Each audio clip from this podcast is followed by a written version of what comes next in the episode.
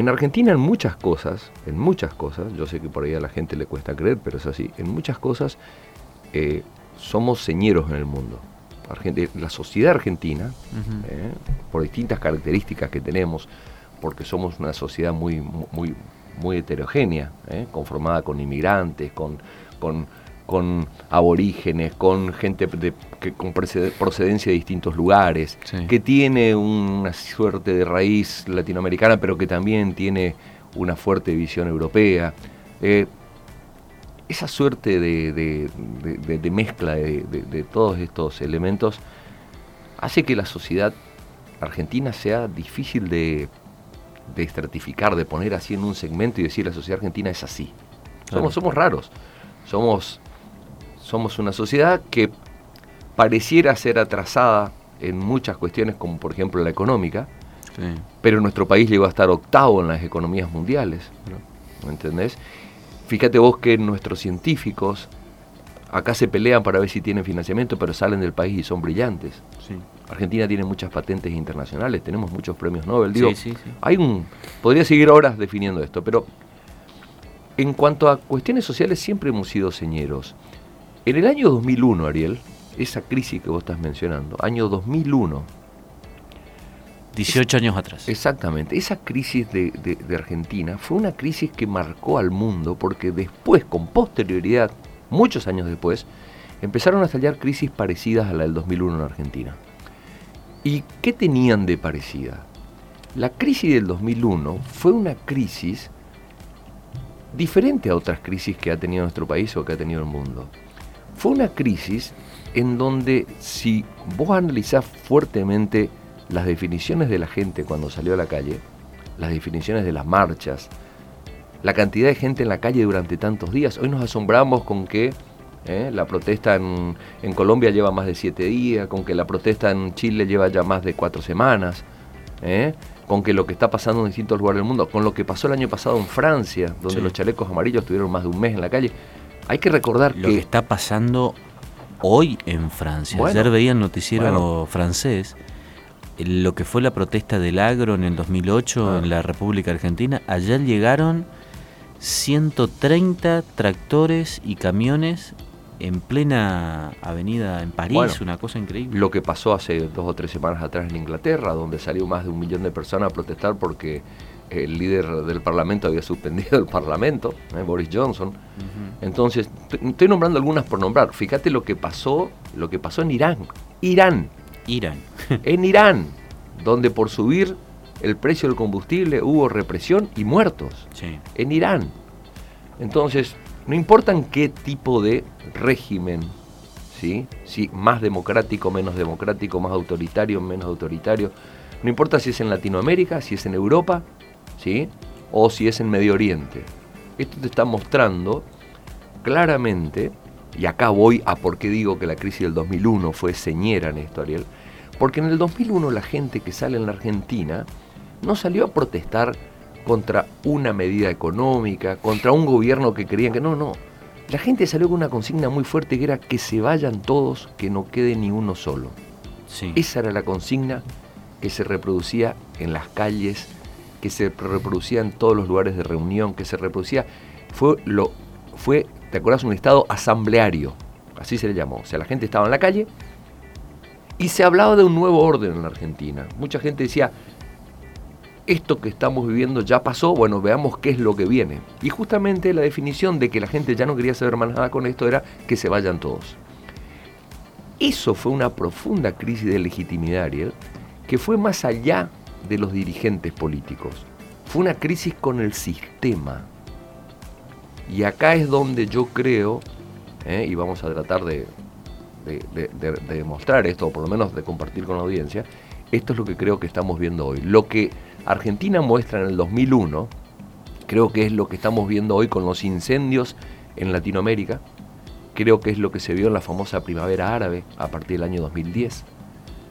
Son estados de la gente en donde la saturación ya no tiene que ver con determinado político, con determinada acción de gobierno, sino que es como que este, sistema no va más. Este sistema, y por eso está muy bien tu definición de crisis de legitimidad. Ahora, Hugo, pero está bien.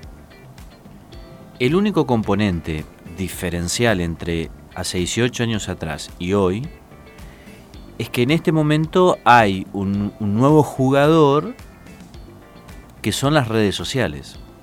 Que no es nada menor. ¿Qué te parece? Pero que además está recontra, eh, recontra, pero recontra atomizado. Porque las redes sociales dependen de un tipo. WhatsApp, la patente la tiene Zuckerberg, el dueño de Facebook. Facebook es Zuckerberg. Instagram es Zuckerberg. Twitter es, es, decir, fíjate vos qué loco, ¿no? Porque eh, ese mecanismo de protesta o de, o de visibilización que hay de las protestas es hoy vía redes sociales, que dependen de un tipo. Que además no puede explicar Sí, sí, sí, totalmente de acuerdo. Su, su, intromisión en los procesos democráticos. Ahora, mi pregunta es la siguiente. Teniendo en cuenta ese nuevo jugador que son las redes sociales, ¿la gente con quién está enojada? Bueno, ahí vamos. ¿Con quién? Ahí vamos y vamos a incorporar ese jugador que decís vos de las redes sociales, independientemente, quiero ser claro con esto, independientemente de la utilización que le dan los países del primer mundo a las redes sociales, independientemente de cómo sacan datos, de cómo inciden en las elecciones, ¿eh? todo lo que dejó Cambridge Analytica, ¿eh? esta empresa inglesa que claramente mostró cómo manipulaban datos, cómo tomaban datos de, Facebook con el aval ¿eh? de Zuckerberg. Bueno, independientemente de, la manipulación que se da a través de los medios sociales, yo estoy hablando de la utilización como herramienta. Y entonces déjame que vaya, que haga una introducción. Nosotros nos vamos a ir al año 2010, ¿sí? Nos vamos a ir a Túnez.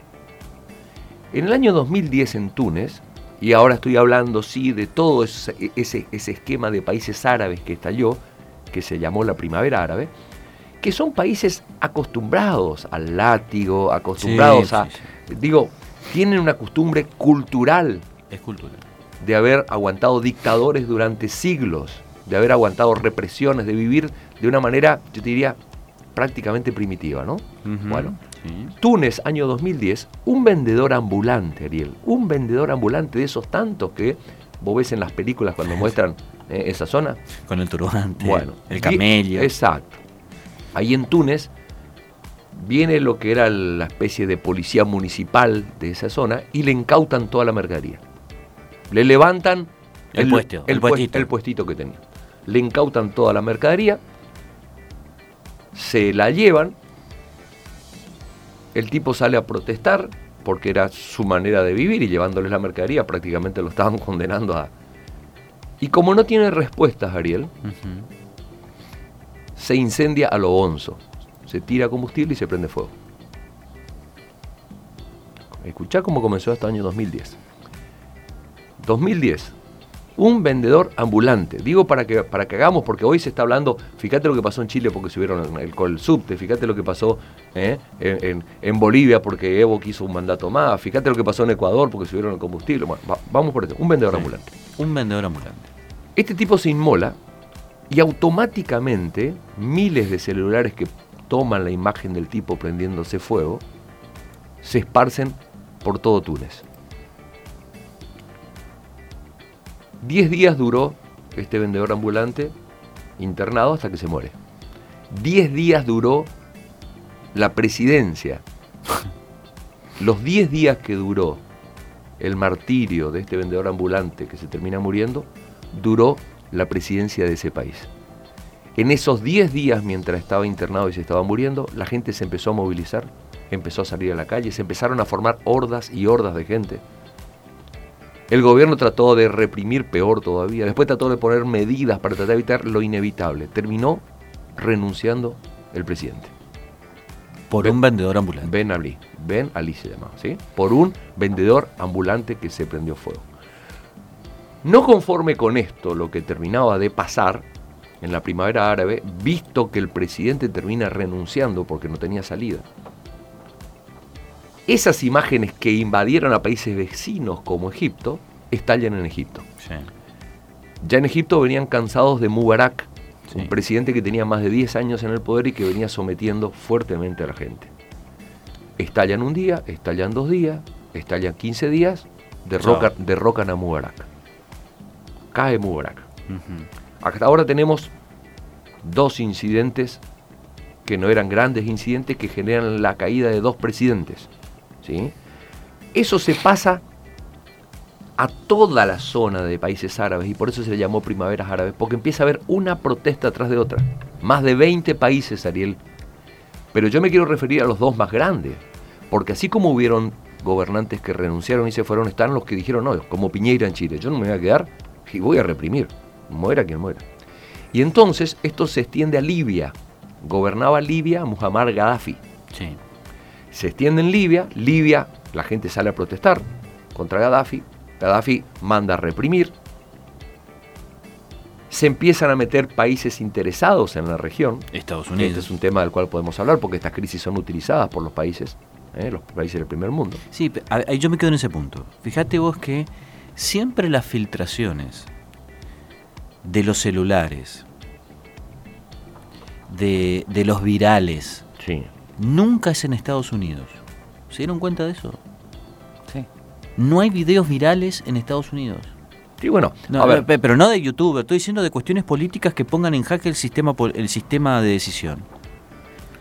Porque el vendedor, el vendedor, así como pasó con el vendedor ambulante en Estados Unidos, tenés todos los días. Claro. Ahora, no hay un efecto contagio. claro, ¿ahora dónde voy? Fíjate, pasa eso en Libia, Sí. lo matan a Gaddafi, hay un- Sí. una, un- un- una guerra civil, ¿sí? Eso se extiende a Siria. La guerra civil de Siria continúa aún hoy en día. Destruyeron Siria, destruyeron Damasco y, y- y cientos de lugares históricos con, con- con- con patrimonios de la humanidad en toda esa zona. Hasta el día de hoy continúa la guerra en Siria. Se metió Rusia, se metió Estados Unidos, Sí. se metió... Bueno, te estoy nombrando los cuatro principales de la primera era y te podría mencionar 20 más. ¿eh? Pero ¿por qué estoy diciendo esto? Y acá vengo después a lo que yo denomino la primavera latinoamericana. En paralelo con esto que te estoy contando. ¿Vos podés utilizar las redes sociales? Sí. ¿Hay países atrás interesados en estas crisis? Sí. Y vamos a hablar de eso. Pero vos no podés generar una crisis social en donde no hay una situación propensa a generar una crisis social. ¿Queda claro?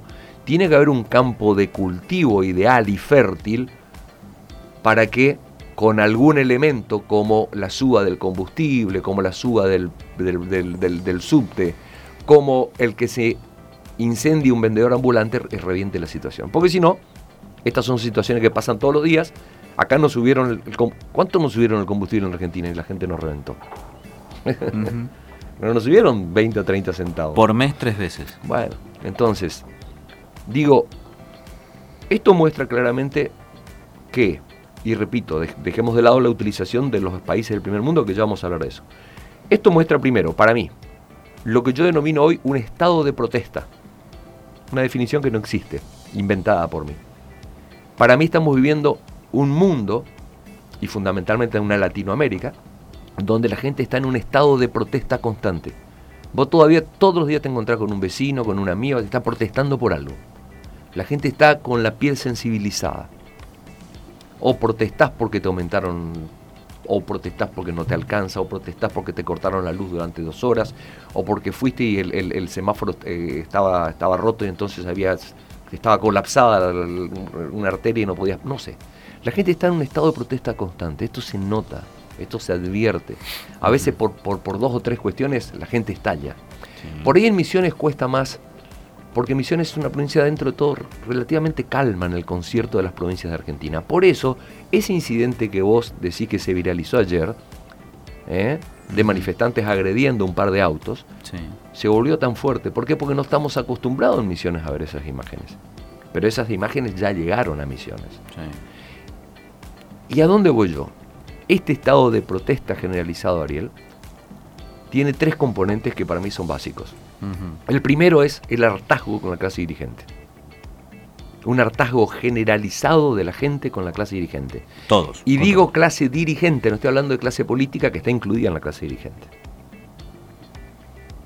El hincha de boca está repodrido de la de, de, De Angelici. de Angel- porque el tipo ganó fortuna y el todo el club, pero el, pero el club no gana. Entonces vos escuchás en la cancha que lo putean a él, a la familia, a la madre, a todo el mundo. Sí, ¿eh? Está enojado. Está enojado. Los dirigentes que están sindicalizados, podridos porque sus dirigentes el año pasado y antepasado tenían que haber ido al paro y no iban al paro porque eran funcionales a Macri. Los dirigentes deportivos, dirigentes sindicales, los dirigentes tabacaleros, los dirigentes... Anda poniéndole... La gente está enojada con sus cuadros dirigenciales. Y obviamente esto hace eclosión al final de la pirámide, que es donde está la dirigencia política. Entonces la gente probó con la derecha, no hubo resultados, probó con la centroizquierda, no hubo resultados, probó con el peronismo, no hubo los resultados que querían, probaron con el radicalismo, no hubieron los resultados que... Ya, ahora se habla de que ya no hay partidos tradicionales, ahora van a haber bifrentismos, un gran frente de centro-izquierda, un gran frente de derecha. La gente ya probó con todas las fórmulas, Ariel. Y no hay caso. Y hay un hartazgo generalizado. Y ese hartazgo se manifiesta con un fenómeno que es relativamente nuevo, que son las manifestaciones sociales. Fíjate que no estoy hablando de los movimientos políticos, estoy hablando de los movimientos sociales, Ariel. Acá viene el segundo factor. Primero, un hartazgo generalizado con los cuadros dirigenciales. Como decís vos, falta de legitimidad. Vos podés haber ganado las elecciones, sí. que como yo siempre digo, y me canso de repetir esto, una cosa es la legitimidad de origen y otra cosa es la legitimidad de gestión. La gente pone todo en el mismo frasco. Para poder llegar a un cargo tengo que ganar unas elecciones, ¿está claro? Eso es claro. Eso es la legitimidad de origen. Para poder entrar a la cancha a ver el partido tengo que comprar la entrada. Eso es un elemento fundamental para entrar a la cancha, comprar la entrada. Un elemento fundamental para ocupar un cargo es ganar las elecciones. Pero después, adentro de la cancha hay maneras y maneras de comportarse. Y si yo no me comporto bien adentro de la cancha, es legítimo que vengan y me saquen y me digan, señor, pero, pero, yo compré la entrada, sí, pero la entrada para que usted se siente a ver el partido, no porque venga ese escándalo. La legitimidad de gestión tiene que ver con que el, referente, representante, dirigente que llegue al cargo cumpla con lo que prometió. O que por lo menos intente cumplir, o por lo menos haga fuerza para cumplir. O que por lo menos la gente vea que está haciendo todo el esfuerzo que está a su alcance para cumplir ese cometido.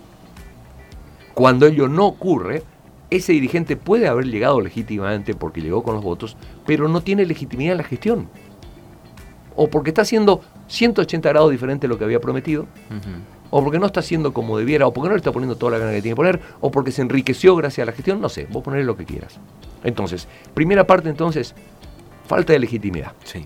Con todas las autoridades dirigenciales. La sociedad, eso se está viendo en el mundo. Sí.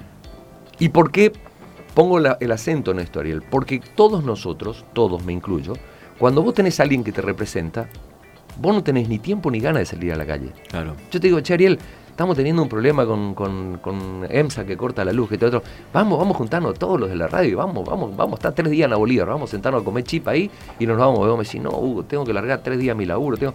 Digo, a la gente le cuesta movilizarse. Cuando se moviliza, ¿por qué es?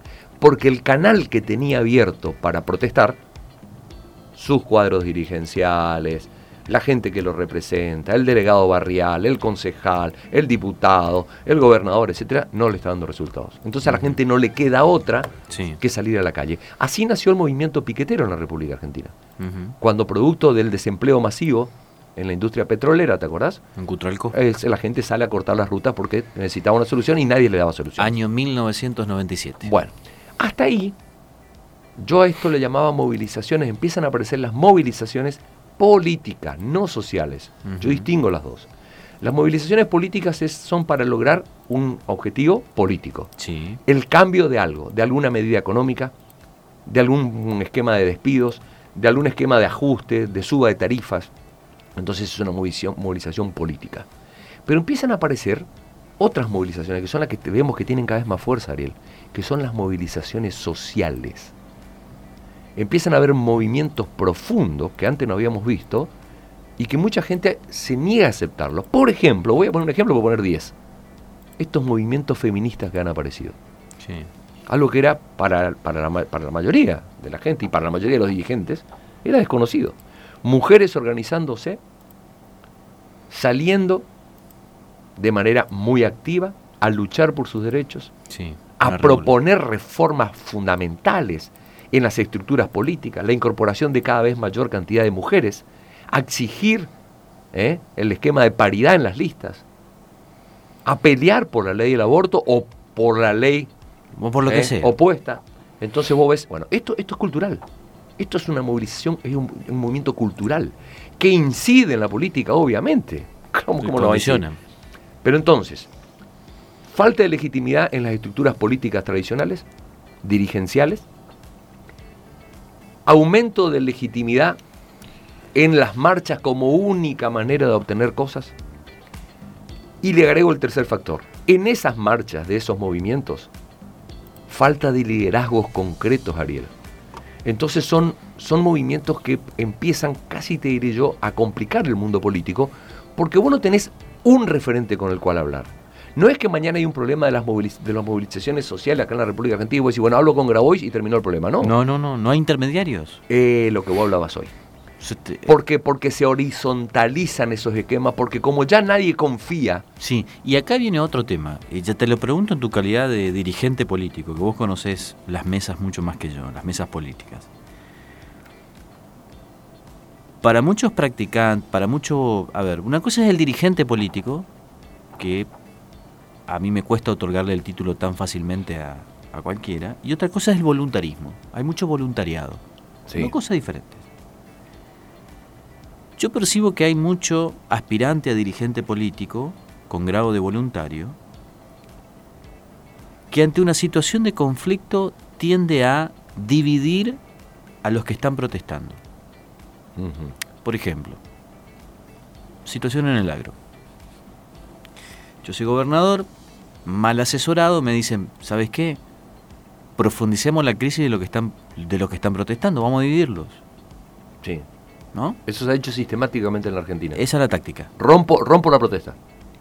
Hay que romper la protesta. ¿Te acuerdas la carpa blanca? Claro, pero ¿qué está pasando? Y habían hecho la anticarpa. Está bien, pero ¿qué está pasando? Romper, romper, romper. Está bien, pero ¿qué está pasando? Pasa que cuando vas y rompes, es peor. Se multiplican. Pero que obviamente. ¿Por qué? Porque hoy tenés los movimientos de los autoconvocados. Yo vuelvo al tema de la protesta tabacalera a modo de ejemplo y sin profundizar. Porque fíjate lo que pasó en el sector tabacalero de la provincia de Misiones. Tres gremios. Es decir, no tenés 50 gremios, tenés tres gremios, nada más. Actim, APTM, Cooperativa Tabacalera. De repente aparecieron 16 cortes de ruta de autoconvocados. Sitiaron la provincia. ¿Vos le ponías el micrófono a la señora porque estaba protestando? Muchas mujeres, eh, muchas mujeres tabacaleras protestando. Vos le preguntabas, señora, ¿usted por qué está protestando? Y no, yo estoy protestando porque a mí fulano no me representa. Lo primero que te decía, vean los tapes de los canales de televisión y las radios. La gente cuando, cuando eh, criticaba, lo primero que decía, yo estoy acá porque fulano me mintió. Sí, Ariel. Es decir, atento, atento con los que van a gestionar algo. Acaba mi mensaje. Atento con los que van a gestionar algo. Porque con el manualcito de hace 20 años, hoy no alcanza. Si hoy te dicen, che, vamos a dividir la protesta de, no sé, de lo que están eh, en contra de que eh, haya semáforos inteligentes. ¡Ojo! Porque eso de dividir a los que protestan, hoy no te alcanza. ¿Por qué? Porque a los dos minutos tenés los autos convocados y no tenés mesa de referencia. Herrera se la está viendo en figurita. Esto es ya una opinión personal. Se la está viendo en figurita. Con los tabacaleros le pasó. Le fallaron todos los operadores ahí hubo otra cosa, fallaron sus operadores políticos. Con los tareferos. Fíjense lo que está pasando con los tareferos en la plaza. Sí.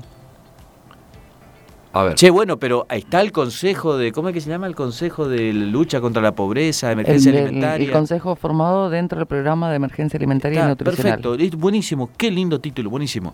Che, vengan, siéntense, vamos a solucionar. no, lo que pasa es que somos... ¿Qué reclaman los que están protestando. Queremos que le saquen a Martín Sereno y al movimiento Evita de esa mesa porque no nos representa. Vos, gobernador, decís, bueno muchachos, pero... ¿Con quién discuto? Bueno, esto, esto que vos estás señalando y que estás poniendo como ejemplo la crisis en el sector tabacalero, tiene raíces mucho más profundas y se está viendo en todos los estallidos que estamos viendo en la televisión de los distintos países latinoamericanos. Se vio en esta famosa primavera verde que yo te conté, se está viendo en Europa. Hay, hay un hartazgo de la gente. Primero, hay un estado de protesta. Yo le, quiero, quiero eh, es un invento. ¿Protesta o inconformismo? es un, es un invento. Yo le puse protesta, ponerle como quiera. Está bien, pero yo le sumo. Es, es, no, no, no, no, no, no, no desacredito, sino que complemento y digo. Sí, sí, yo le puse protesta, o inconformismo. Sí, obvio. yo le puse protesta porque es la visibilidad del inconformismo. Vos podés estar inconforme y no me decís nada. Ahora, cuando yo veo que empezás a salir a la calle y a patear y todo, para mí ya pasa a ser una protesta. Porque vos podés estar inconforme y no decirle nada a nadie. Entonces, estado de protesta. Para mí es un estado de protesta. Un estado de protesta generalizado que puede estallar en cualquier momento, en cualquier barrio, en cualquier zona, por cualquier problema. ¿Por qué? Porque cuando ya la, el Estado este, que el que yo denomino de protesta, ya está en un nivel muy alto y de sensibilidad, cualquier detonante, la muerte de un chiquito en un accidente de tránsito, detonantes que son fuertes, pero que a priori eran detonantes fuertes para la familia que tiene ese problema, pero no, se toman como una cuestión grupal y la gente sale. lo estamos viendo. Y vos estás poniendo el foco en el sector tabacalero. Sí, a modo de. Y yo, y yo, déjame que yo también haga mi. sí, sí, sí. Porque yo estoy tratando de, desparramar el, para ver que esto está sucediendo en todos lados y que puede suceder en Argentina. ¿eh? Lo que está sucediendo en Chile, lo que sucedió en Bolivia. Guarda que esto está. Esto está para cualquier lado. La mecha está corta, dice. Bueno, esa, eso que trató de decir Graboy, yo estoy tratando de, fundamentarlo, de por qué la mecha está corta. Ahora, me, me queda un ratitito en el tema local, ya que tocaste el tema sí, tabacalero. Después seguimos para, para, ver, para que veas que no le huimos a la cuestión local. Yo te hago una pregunta y me gustaría que vos me contestes. Yo te pregunto a vos, al revés. Misiones, ¿es una provincia fundamentalmente industrial o agraria? Agraria. Muy bien. Creo que coincidimos todos, ¿no? Bueno. ¿Hace cuánto tiempo que está el gobierno de la renovación? Por nombrar al gobierno de la renovación, si querés antes te lo nombro a Puerta. La verdad que Puerta había dicho que la provincia de Misiones había dejado de ser una provincia de, producción que tenía que pasarse a una provincia de servicio, ¿te acuerdas? y se armó un alboroto, bueno. Después de Puerta vino la renovación. ¿Hace cuánto que están? Y 2003. Años más, años menos. Sí, vamos a ponerle 20 años. Listo, 20 años. Entonces yo te hago una pregunta a vos. Y esto que voy a decir es absolutamente objetivo. Más allá que le pueda gustar o no a algún oyente. 20 años. Misiones es una provincia agraria.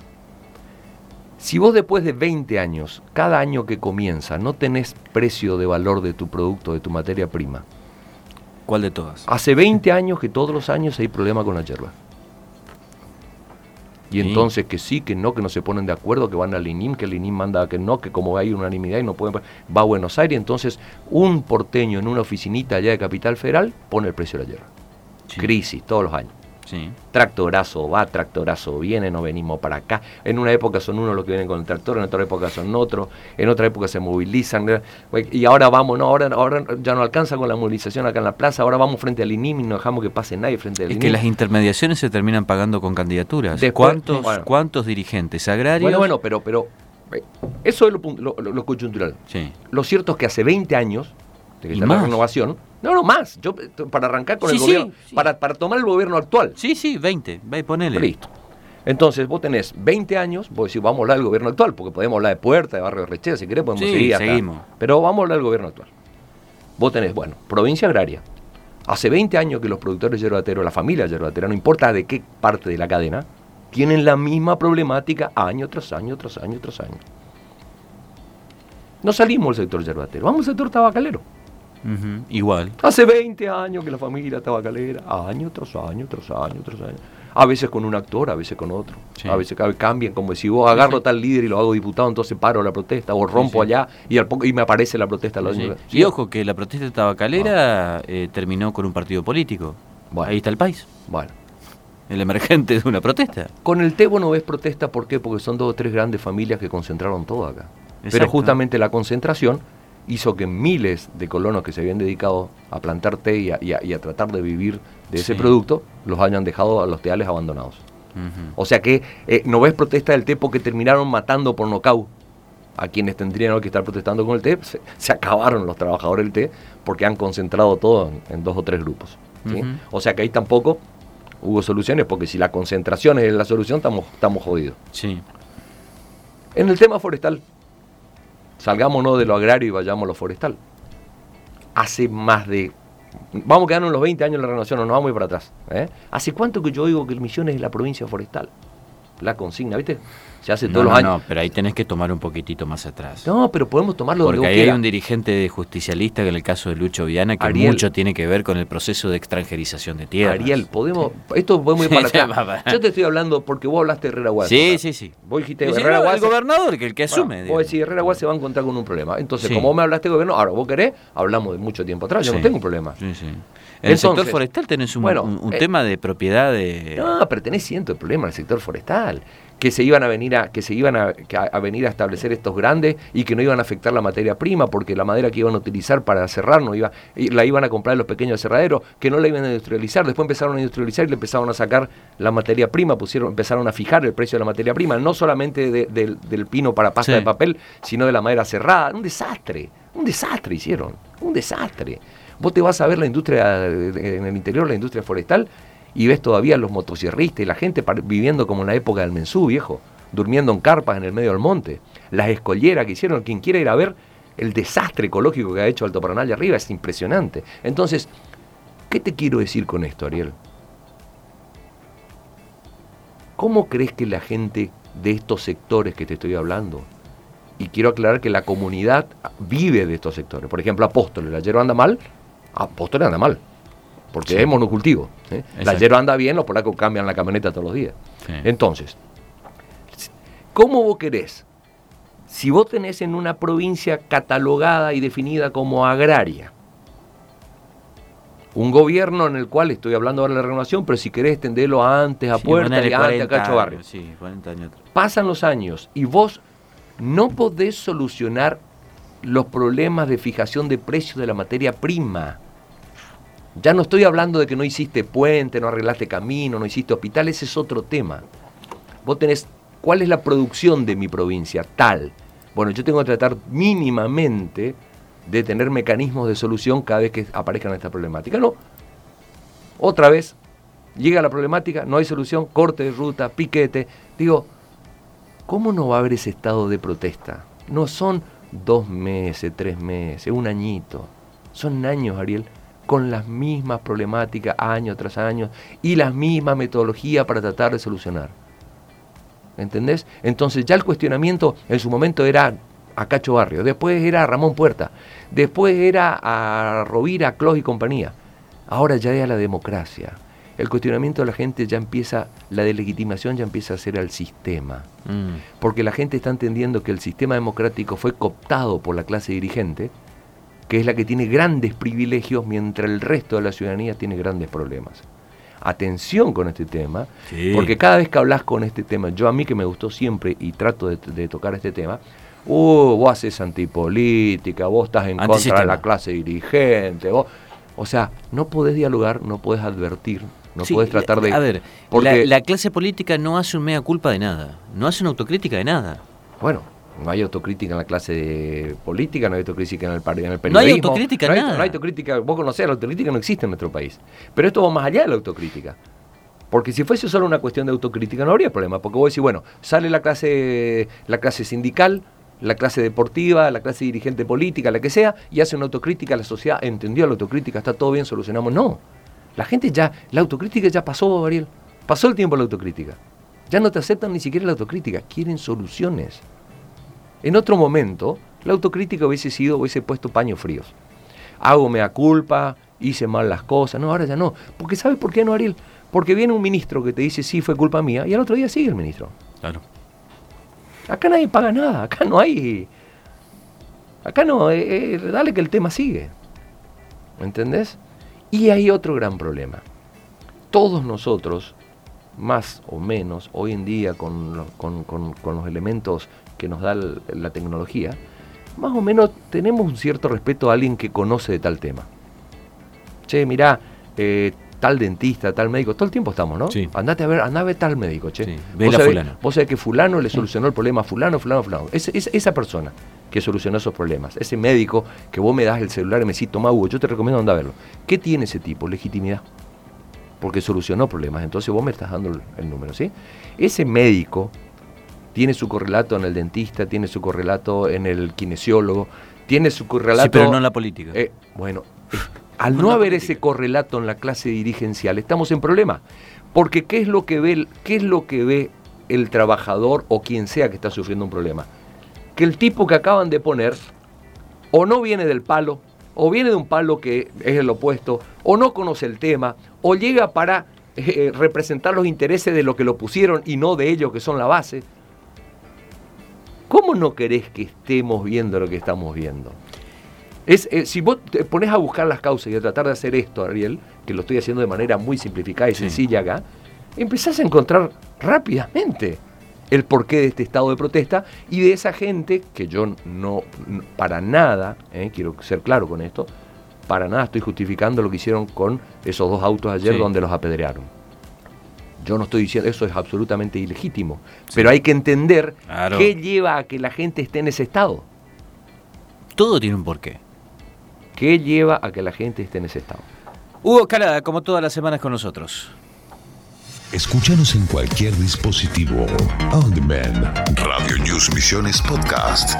Nuestros propios contenidos disponibles en todas las plataformas. En todas las plataformas. Todas las plataformas.